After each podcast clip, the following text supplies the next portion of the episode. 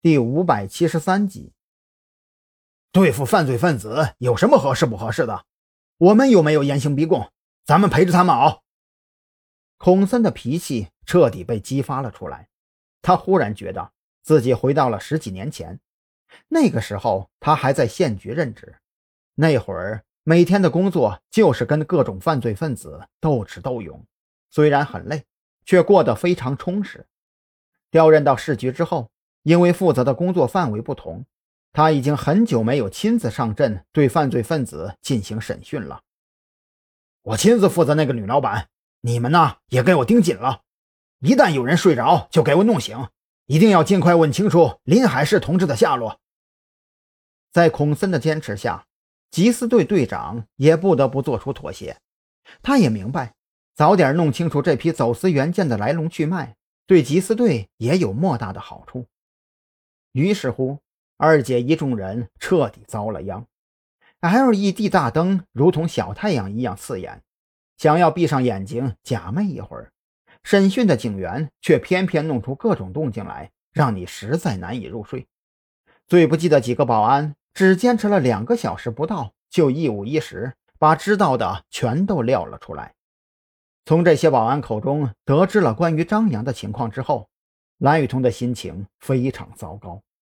当初在临海市的时候，他还曾为彭璇的死而感到惋惜，可如今看来。自己还是太天真了，彭璇这个女人还真是阴魂不散呢。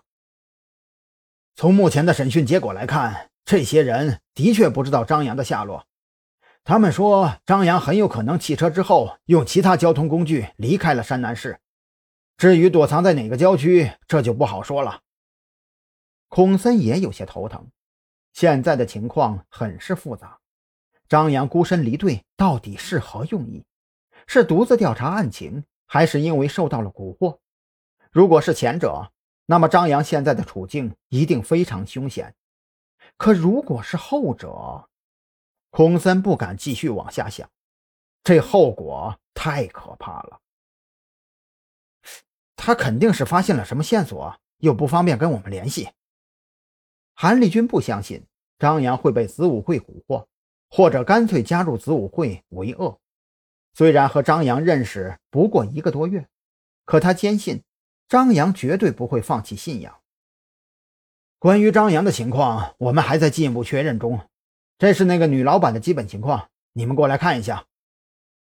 孔森没有接话，而是将一份根据那些保安的口供整理出来的资料放在了桌子上。蓝雨桐撩起散落下来的秀发。将脑袋里乱糟糟的情绪丢在一边，调整好状态之后，这才拿起桌面上那份资料仔细查看。那名女老板名叫杨淑芳，十三四岁就进厂打工，因为拥有一副魔鬼身材和具有欺骗性的面孔，很快就认识了一些附近的混混头子，一来二去的也就踏上了给人看场子的灰色道路。杨淑芳天生就非常精明。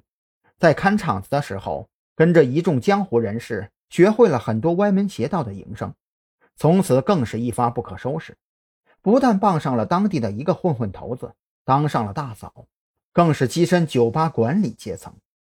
再后来呀，那名混混头子因为犯了事儿被抓了进去。就在一众混混认为杨淑芳会重新找一个混混头子傍着的时候，他化名芳姐，当上了夜来香的老板。更是从老家叫来了几个亲戚心腹，将夜来香酒吧牢牢的掌握在自己的手里。